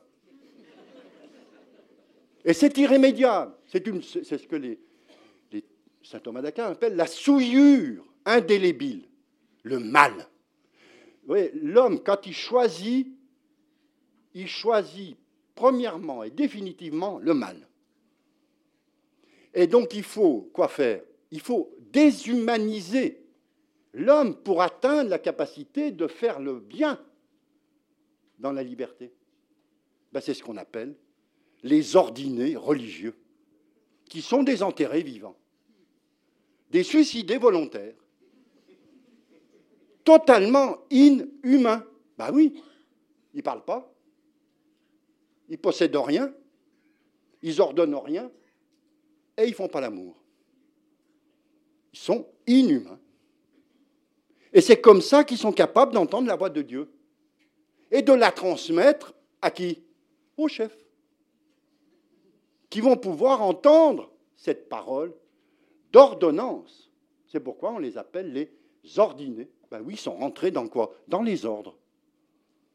Les ordres de quoi? Les ordres de l'autorité. Oui, voilà la chrétienté. Quatrième matrice, hein, c'est passionnant, hein, non mais c'est difficile, François. Ça, c'est sûr. Mais c'est passionnant, parce que vraiment, là, vous avez tout l'humus conceptuel de l'histoire politique. Donc, vous voyez, quatrième, ben, vous, avez, vous êtes au courant c'est que pour atteindre la parole divine, il y en a des qui se déclarent plus proches les uns que les autres. Il y a des prophètes, il y a des apôtres, et il y en a même qui sont des dieux incarnés. Ce qu'on appelle non pas des Christos, excellent selon les Grecs, mais ce qu'on appelle un Christos, un Christ qui est un Dieu vivant, ce qui est complètement aberrant. Hein. Si le Dieu est vivant, c'est qu'il va mourir. Ce n'est pas un Dieu, donc. Donc c'est totalement incompréhensible, la chrétienté. Hein. C'est pour ça que ça fonctionne. Hein. Non, non, mais c'est sérieux. Alors, donc, vous voyez, cette question-là est fondamentale. Hein. La, troisième matrice, ben, quel est le lieu et l'espace où il y a un universel en acte qui ne peut pas être contesté Où tout homme, en tant qu'homme, ne peut qu'adhérer ben, C'est la raison. La raison est le seul universel en acte. Un plus un, ça fait deux. Que vous soyez croyant, incroyant, afghan, franc-comtois, aquitain, tout ce que vous voulez, un plus un, ça fait deux. Hein. C'est le démontrable. Et c'est sur cette question du démontrable que, évidemment, une autorité est fondée. C'est pour ça que je vous le disais au début. Rendre raison de vos raisons. C'est la rationalité, dira Habermas, n'est-ce pas, Eric Mais encadrée par des institutions. C'est pourquoi la démocratie est inséparable de la République. Donc, et cette question, évidemment, ça génère une valeur fondamentale de l'autorité. Excusez-moi, mais c'est de la faute de Faïsia et de Kima hein, qui m'interdisent de parler. Hein. La grande valeur fondamentale de la rationalité, c'est la fraternité. La fraternité dans un jeu d'équipe, qui est une valeur républicaine fondatrice de la démocratie, particulièrement dans la conception française de l'ordre social. Alors, je vous avais dit, mais je, vraiment, encore trois minutes. D'accord Non Oui euh, Cinquième partie, parce que c'est vraiment une des clés. Hein. Ce que j'appelle l'heure de vérité, ou le spectre de Machiavel. Alors là encore, vous voyez, je viens de publier, non mais vous allez dire vraiment il abuse. Mais c'est mon autorité, là j'en abuse. Je viens de publier un texte sur euh, Machiavel, justement, hein. dans des éditions numériques. Vous cherchez Damien, Machiavel, vous aurez tout. Bien, non, mais sérieusement, c'est le spectre de Machiavel. Qu'est-ce que Machiavel nous apprend? C'est pour ça qu'il est génial. Vous vous rendez compte Un texte, c'est mon rêve. Hein. Moi, j'ai fait un pavé illisible, n'est-ce pas, François? 550 pages, vous voyez, euh, Machiavel, il fait 26 petits chapitres ça n'a même pas été publié. Ça a été interdit pendant trois siècles. Et il est toujours là. Hein. Et on ne peut pas penser sérieusement l'autorité si on ne passe pas par Machiavel, par le prince, hein, pour aller vite. Or, qu'est-ce qu'il nous dit? C'est un coup de serpe, c'est honteux, hein, ce que je vous fais là. Hein. Mais retenez l'essentiel. Machiavel nous dit tout exercice d'autorité n'acquiert de légitimité que si celui qui le porte est capable, dans l'urgence, d'entrer en mal. Entrer en mal. Ça a beaucoup troublé. On l'a accusé, le machiavélisme. Euh, celui qui est capable d'assumer le bon usage de la cruauté. Alors, éliminons, je n'ai pas le temps, tout ce qui relève du machiavélisme. Soyons machiavéliens. Qu'est-ce que ça veut dire? Ça veut dire que l'exercice de l'autorité doit assumer ce droit exorbitant, inhumain, d'être injuste au nom d'une justice supérieure. C'est d'être capable d'éliminer une partie, un élément, un particulier pour sauver le tout. Et c'est pourquoi tout exercice d'autorité, je vous le dis, que vous soyez chef de service, chef d'équipe, chef d'État, c'est d'assumer le tragique de votre fonction. Il y a toujours un moment où votre équipe étant en danger, pour X raisons, internes, externes, hein, manque de budget, crise interne, conflit entre les personnes, tout ce que vous voulez, hein. eh bien, il y a toujours un moment où vous allez devoir éliminer quelqu'un. Pour un patron, licencier une partie de son personnel, c'est tragique. Mais pour que votre usine continue à exister, si vous ne le faites pas, c'est l'usine qui est foutue en l'air. Vous-même, si vous n'êtes pas capable d'exclure, d'expulser tel élément, non pas parce qu'il est mauvais, attention, hein, ou parce que vous, vous êtes cruel et pervers, hein, non, parce que même si c'est votre meilleur copain, compte tenu de la position qu'il a. Vous voyez, moi, je, je ramène tout à moi, vous avez bien remarqué. Hein Mon meilleur ami dans l'équipe, celui qui m'avait fait venir, que j'aime toujours, je suis toujours ami, hein, tendrement, pour lequel j'ai une amitié d'une plénitude qui m'aime encore en parler, qui était mon chef d'équipe, le capitaine de mon équipe, et qui peu à peu, de par la relation que j'avais avec lui, devenait contre-productif. Et devenait un poids pour l'équipe. Devenait insupportable pour l'équipe. Et mettait l'équipe en danger. Eh bien, il a fallu que je coupe. Je ne vous raconterai pas les circonstances, mais j'en ai encore de l'émotion. Vous voyez, toujours ce Ou autre anecdote, j'ai été longtemps président des, des concours, des commissions de spécialistes, etc. Combien de fois, vous voyez, au jury d'agrégation, vous avez 50 postes, il y a trois cinquantièmes. Même note. Même, même qualité, il n'y a rien à dire. En plus, ils sont anonymes, hein. sauf pour moi, le président. Il faut en choisir un et un seul. Et il faudra rendre raison au moment de ce qu'on appelle la confession. C'est complètement injuste. Hein. c'est d'une cruauté insondable pour les, trois autres. Eh bien, donc, voyez, généralisons pour vous. Il y aura toujours un moment, peut-être que ça n'arrivera pas, mais ayez toujours dans l'esprit que, en tant que chef, vous allez avoir cet exercice tragique de toute autorité, qui est, qui est d'être cruel d'éliminer une partie au nom de la justice supérieure. Du tout. De ne pas tenir vos promesses. Oui, vous, leur avez dit, on est tous ensemble, on ira tous ensemble. Hein. J'oublierai personne. Ben si. Il y a un moment donné, et ce n'est pas parce que vous êtes mauvais, pervers ou nul, parce que c'est constitutif de votre travail d'autorité.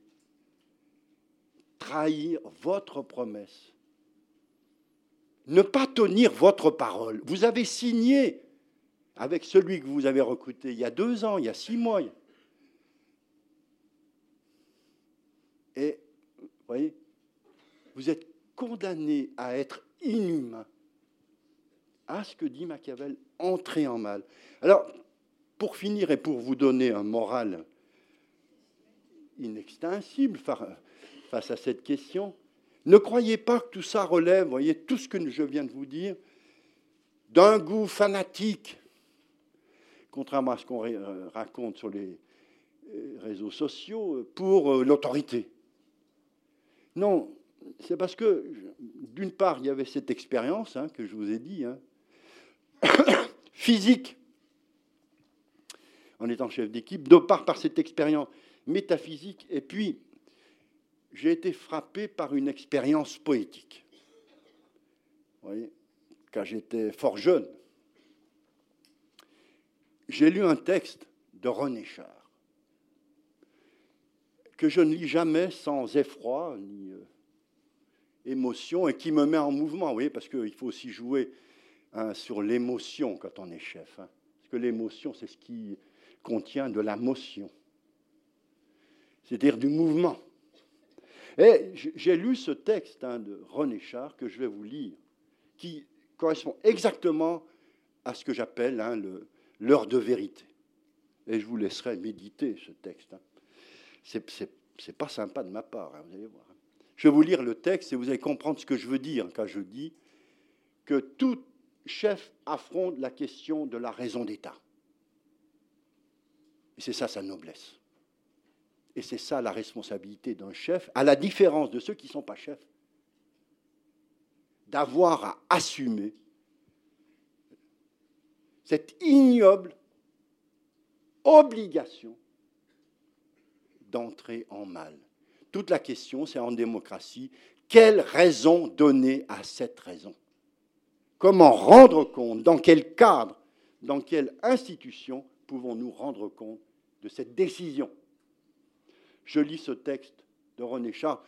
Je vous le rappelle, hein, outre le fait qu'évidemment c'est un des plus grands poètes du XXe siècle, poète surréaliste, ça a été surtout, hein, parce que c'est à ce titre qu'il parle, hein, un très grand commandant du maquis pendant la guerre de 40-45. Je, lis ce, ce texte. Horrible journée. J'ai assisté, distant de quelques cent mètres, à l'exécution de Bernard. Je n'avais qu'à presser la détente du fusil mitrailleur et il pouvait être sauvé. Nous étions sur les hauteurs dominant Céreste, des armes à faire craquer les buissons, et au moins égaux en nombre au SS. Eux, ignorant que nous étions là, aux yeux qui imploraient partout autour de moi le signal d'ouvrir le feu, j'ai répondu non de la tête. Le soleil de juin glissait un froid polaire dans mes os. Il est tombé, comme s'il ne distinguait pas ses bourreaux. Et si léger il m'a semblé que le moindre souffle de vent eût dû le soulever de terre. Je n'ai pas donné le signal parce que ce village devait être épargné à tout prix. Mais qu'est-ce qu'un village? Un village pareil à un autre. Peut-être l'a-t-il su, lui, à cet ultime instant. Je vous remercie.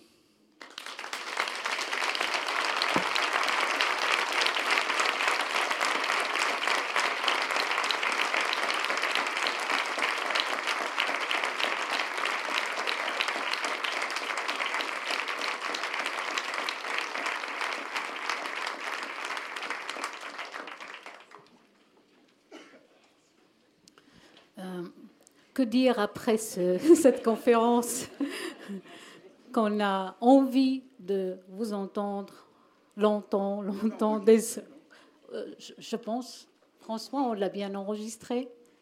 Oui. Voilà. On a envie de vous écouter, écouter des heures et des heures sans se lasser. Donc, euh, je pense que dans la salle, c'est la même chose. Donc, je pense que vous avez des questions. Sachant que Sachant que Monsieur euh, Robert Damien est présent toute la journée. Et voilà. Et m'a indiqué qu'il était euh, tout à fait en situation, si vous souhaitez, d'échanger avec vous euh, sur les temps informels de la journée. Et son propos de ce matin sera, on pourra le, le consulter sur le site internet de l'Andésie. Des questions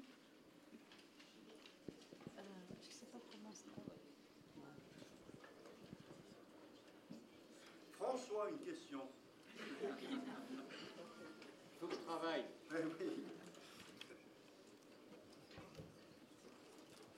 Bonjour Monsieur Damien. Merci pour votre allégorie du rugby et, euh, euh, tout, tout, ce que vous avez pu dire là-dessus. Moi, je me, posais la question de savoir, euh, peut-être que j'anticipe un peu sur les débats à venir, mais est-ce que vous pensez que faire autorité, c'est aussi être en capacité de déléguer, de déléguer partie de son autorité autour d'un sens commun et d'un projet commun? Bien sûr, hein, je n'ai pas eu le temps de développer, évidemment, mais quand je, parle de système relationnel, c'est ce que je vais évoquer, hein, bien sûr. Hein. Mais une délégation, bien sûr, euh, toujours en état d'être contrôlée, bien sûr. Alors, ce qui implique, évidemment, vous avez bien compris mon, mon propos, l'autorité ne relève pas de la force, elle relève des formes. Mais il ne faut pas que ces formes, ce soit du formol. Bien sûr, il y a la délégation, mais se fait suivant des formes. Oui, de façon à ce que ce ne soit pas du copinage. Mais il faut faire gaffe, évidemment, que ces formes ne formalisent pas à outrance. laisse à votre délégué, entre guillemets, une plage de créativité, de normativité. oui, bien sûr, hein, bien sûr. Mais tout ça relève d'un système relationnel. Hein. C'est-à-dire tout ça se fait publiquement. Parce que vous savez bien, hein, il y a des chefs qui délèguent sans déléguer tout en déléguant. Enfin, vous voyez. Donc pourquoi? Ben, Parce que tout simplement, il faut toujours que les autres, qui eux ne sont pas délégués, hein, ils n'apprécient pas forcément, hein, mais soient bien en état de, voir la légitimité de cette délégation. Et puis le délégué doit faire ses preuves. Hein. C'est pas parce que le chef, lui, il est bien vu du chef parce que le chef a délégué. Non, il faut qu'il fasse ses preuves et qu'il fasse aussi autorité. Oui, on est toujours dans le même. Euh, est-ce que j'ai répondu à votre question? Excusez-moi, je, mets ma main comme ça parce que je vois strictement rien. Hein, donc, euh. Oui, parce que ça me renvoie à ces entraîneurs de rugby qui euh, forcent leurs joueurs à se taper la tête contre les murs pour pouvoir euh, devenir se, dépasser. Mais en même temps, quand ils ne sont pas là, eh ben, les joueurs ne sont plus en capacité de se dépasser, de devenir porteurs du sens. Bien sûr, bien sûr. Et là, c'est toute la distinction entre motivation et conditionnement. Hein. Bien sûr, mais, il y a aussi il y a un jeu avec la, avec la mythologie aussi. Hein. Ah, bien sûr. Hein. Et puis, il y, a, une mythologie pas toujours sympathique, je peux vous dire. Pour moi, celle-là ne m'est pas sympathique. Mais indiscutablement, quand vous êtes chef d'équipe, hein, il y a toujours un moment où vous devez être en situation de parler le langage commun d'une manière rhétorique. De façon à. Il demande quoi? Il demande à, croire dans la croissance. Hein. C'est ça qui les élève. Effectivement. Et il y, en a qui ont. Vous savez, je ne vais pas raconter des, mais euh, il y a des équipiers, hein, des joueurs pour qui le, discours d'avant-match se passe au-dessus de la tête, ils en ont strictement rien à faire. Hein. Ils n'en ont pas besoin, voyez, parce que ils, se, montrent le bourrichon tout seul, quoi, voyez. Hein. Et il y en a d'autres, je veux dire, c'est absolument impératif. Donc, ce qui veut dire, mais là encore, non, mais qu'est-ce que vous voulez que je vous dise? C'est dans mon livre. Non, mais parce que je décortique, il y a quatre chapitres issus de mon expérience d'entraîneur. Hein. mais ce sont des, chapitres conceptuels, hein, ce pas des anecdotes, hein, c'est ce que je veux dire. Hein. Ce n'est pas une bluette, mon, machin, ça c'est sûr. Non, mais j'essaye de décortiquer justement cet art en acte que constitue l'exercice d'autorité. C'est-à-dire, quel type de discours, dans quel lieu, vous voyez Parce que mon, mon autre livre là, qui vient de paraître, qui s'appelle Utopique, c'est-à-dire les lieux d'augmentation. Et il y a tout un chapitre sur le vestiaire. Comment architecturalement est organisé le vestiaire voyez? Comment vous pouvez être, en tant qu'entraîneur, excentrique et central dans le vestiaire voyez Comment vous parlez à celui-là, par exemple hein, Je vous évoquais le directeur du Crédit Agricole, avec qui je parlais pas du tout de la même façon qu'avec l'ouvrier chaudronnier. En passant, le plus fin des deux n'est pas celui qu'on croit. Hein voyez Des types de discours, mais vous en faites l'expérience. Hein vous avez une manière de parler à certains qui n'est pas euh, celle que vous avez pour parler à un autre. Mais en même, temps, à un moment donné, il faut soyez capable d'un discours qui parle à tous. Le langage du tout. voyez Et donc, évidemment, c'est une pratique esthétique voyez de la sensibilité émotionnelle par l'intermédiaire de l'acte de parole bien sûr, qui est constitutive de l'acte d'autorité. Mais ma différence avec Habermas et la pensée analytique, c'est que cette éthique de la discussion ne suffit pas à constituer une autorité. Pourquoi? Parce qu'évidemment, comme vous l'évoquez, dans une équipe, dans votre service, ça peut dégénérer. il y a de la violence conflictuelle latente. Comment la contrôler voyez? Et là, comment agir dans ce cadre-là? J'ai répondu à votre question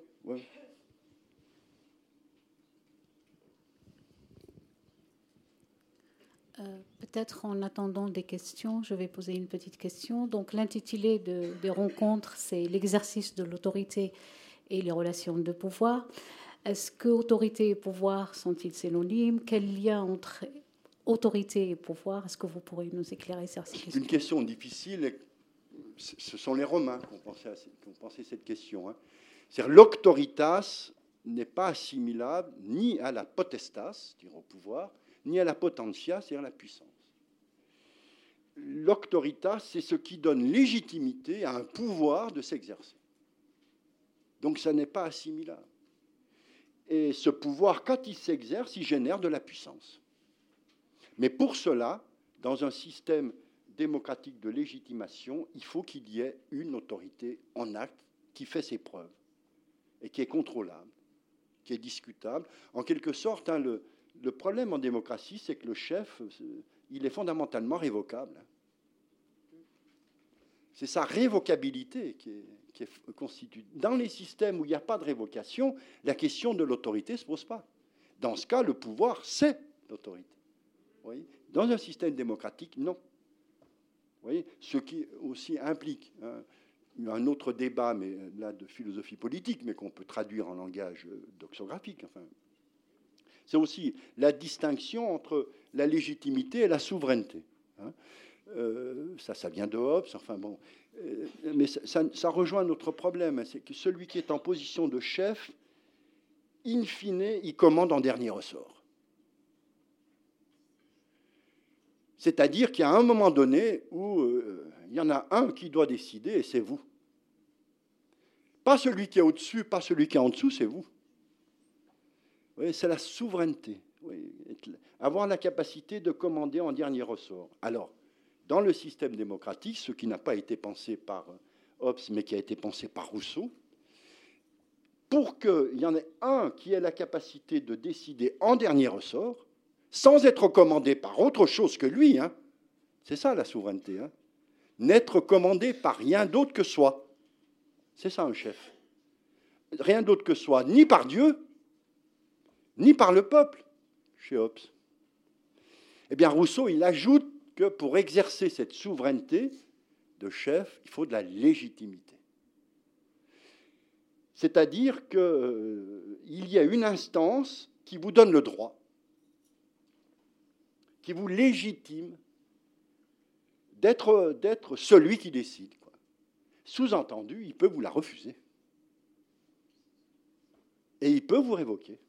Ben, c'est ce qu'on appelle la révolution. Vous voyez J'ai répondu à votre question. Alors on peut peut-être prendre une dernière question pour euh, tenter de rester dans le timing prévu. On peut dépasser, non? Bah, ça aura des conséquences que je n'assumerai pas. Monsieur le Président, c'est Monsieur le Président, là. Oui, euh, c'est moi, ici, là. Voilà, ouais, euh, lumière. Merci pour, euh, pour votre exposé que j'ai trouvé bah, déjà très, très, intéressant, très profond.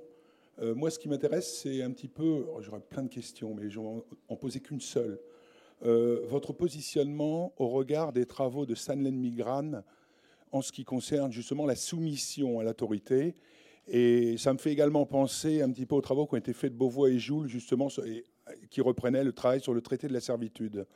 Et par rapport justement à votre bouquin, que je serais prêt à, décortiquer, parce que ça a l'air bien intéressant, euh, j'essaye de, comprendre votre positionnement justement sur cette réflexion. Voilà.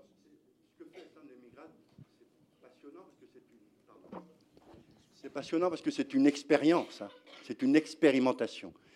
Or, je, pense, c'est qu'il ne la pose, pas en bons termes. Je veux dire, il assimile commande d'autorité à une soumission. Toute obéissance l'est à une contrainte.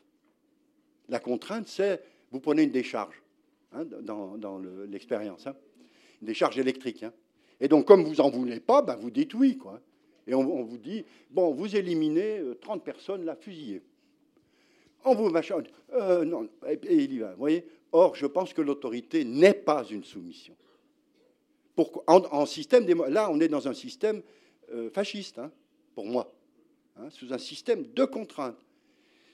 Et quand on est dans un système d'autorité, au sens légitime et souverain du terme, hein, on est dans un régime d'obligation.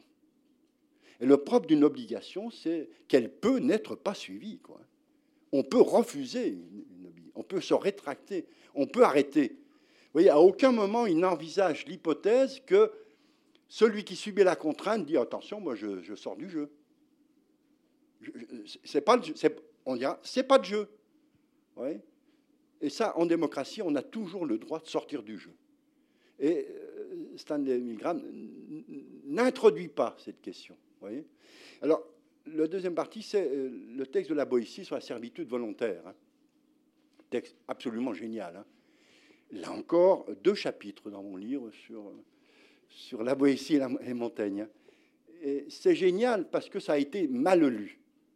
À mon avis, mal lu surtout par un des grands maîtres, hein, euh, Claude Lefort, euh, qui, oublie dans le texte lui-même, je ne sais pas si vous avez lu le, discours sur la servitude volontaire hein, de la Boétie, le contrat, euh, qui oublie que le présupposé de, de la Boétie, c'est que la liberté est toujours possible en tant qu'elle est en refus. Voyez? Et que euh, la servitude qui accepte sa servitude, c'est une négation de la liberté. Or, c'est complètement inconséquent par rapport à la liberté. voyez? Et donc, il, dit que justement, et qu'est-ce que ça génère l'acte libre de refus de la servitude volontaire? Ça génère ce qu'il appelle la fraternité la fraternité particulièrement Eric, hein, dans l'acte de langage. Oui et donc, je ne veux pas vous détailler, euh, hélas, vous n'aurez plus la chance de suivre un cours que je faisais il y a quelques années sur justement euh, la Boétie. Hein. Et alors là-dessous, il faut un troisième point qui est un petit peu plus technique par rapport à votre question, mais c'est que euh, avec Montaigne et la Boétie, et ce que veut dire comment, la Boétie, c'est, je suis obligé d'aller vite, le refus de tout texte biblique. Il y a servitude volontaire quand il y a un point de vue absolu qui dit le tout et qui s'impose à tous. C'est la Bible. Et Montaigne et la Boétie disent, mais attention, n'oubliez pas, la Bible elle-même fait partie de la bibliothèque. Sous-entendu, il y a d'autres voies, il y a d'autres choix, il y a d'autres discours, il y a d'autres chefs que ce chef-là que vous m'imposez par la Bible. Il y a d'autres autorités, et particulièrement des autorités, comme il dit, d'humaine fraternité. Euh, est-ce que j'ai. Vous voyez, c'est très profond votre question, hein, non sans, sans flatterie ni démagogie. C'est une question très difficile et qui, rebondit beaucoup aujourd'hui. Vous voyez, ça rejoint la question qui, travaille et qu'a travaillé Eric, qui vous parlera cet après-midi ou demain, je ne sais plus, hein. euh, la, question de la discutabilité. Quoi, hein. Vous voyez, hein, c'est une des grandes questions de la Boétie. Alors, moi, je, pense qu'effectivement, le présupposé, c'est effectivement la question dialogique en démocratie. Une petite anecdote, excusez-moi. J'ai eu beaucoup d'étudiants en en chinois. Je suis allé une dizaine de fois en Chine, à Shanghai, à Pékin, etc et, ils, ont traversé le passage de Mao à, aujourd'hui. Quoi. Et je, demandais à mes, derniers étudiants chinois, hein, particulièrement un euh, avec qui je, suis d'amitié, si j'ose dire maintenant, hein, c'est qu'il a beaucoup souffert avec moi pour passer sa thèse, mais il a passé le cap, donc il a le droit de devenir mon ami. Et je lui demandais à Chenzi, hein, je, lui disais, mais qu'est-ce qui a changé Puisque toi, tu, es passé de. Tu as traversé cette, période, quoi. Qu'est-ce qui a changé? De même, je pensais à un autre, cette fois à un collègue, un Gao, hein, le professeur K. Et je, leur demandais, mais qu'est-ce qui a changé? Enfin, vraiment. Et euh, K me disait rien. On est toujours dans un système policier, totalitaire, euh, parti unique. Euh, me cause pas de ça. On est très copains, on s'entend bien, on organise des machins, mais ne pose pas cette question. Et à Chenzi, justement, je, lui disais, mais. Puis il a réfléchi, vous voyez. Et il m'a dit, professeur, c'est parce qu'ils ont un sens de la hiérarchie qui fait nostalgie hein, pour un vieux, il faut, bien dire. Euh, donc, monsieur le professeur, je veux répondre à votre question. Alors j'ai alors bon, Shenzi, qu'est-ce qui a changé? Eh bien, il m'a dit, avant, vous voyez, on nous disait, tu feras ça, tu feras ça comme ça. Pourquoi? La question ne se pose pas. Tandis que maintenant, voyez, il avait un problème avec ses bourses. Voyez, enfin, je parle des bourses du gouvernement chinois. Hein. Euh, et, donc, hein, il me disait, ben, vous voyez, ils me disent de faire ça. J'y suis allé à l'ambassade hein, et je leur ai dit, mais, mais pourquoi? Pourquoi? Et ben, c'est ça qui a changé. Vous voyez, la question du pourquoi. Toujours la question du pourquoi.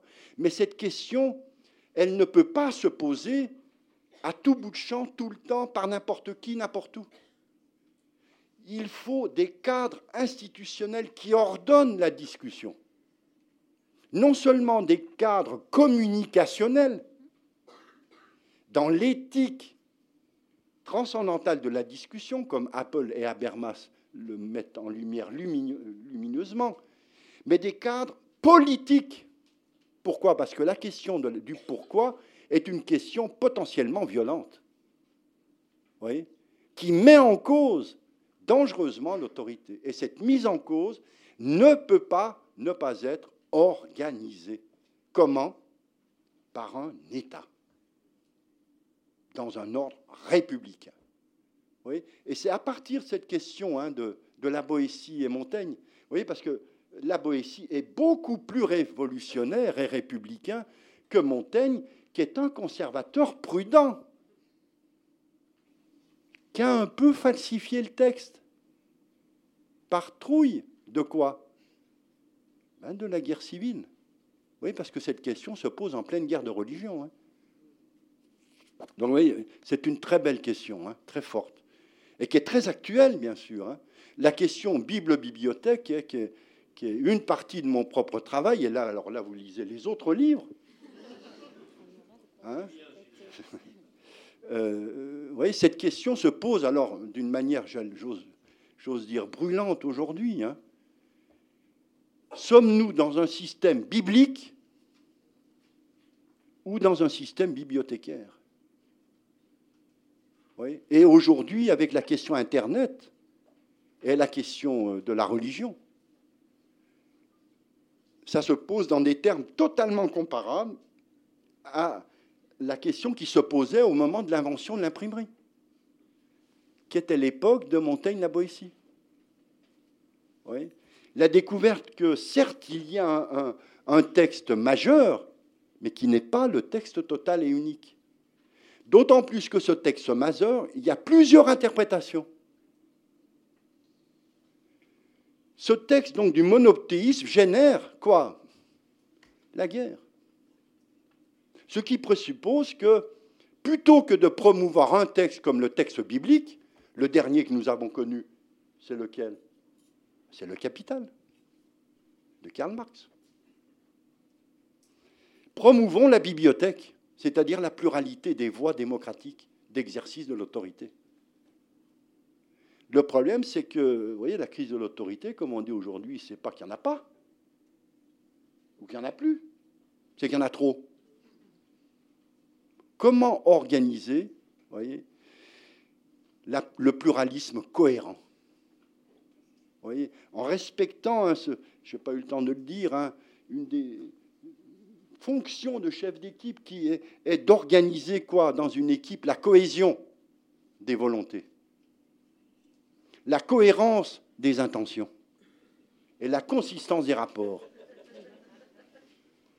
Merci du boulot. Hein.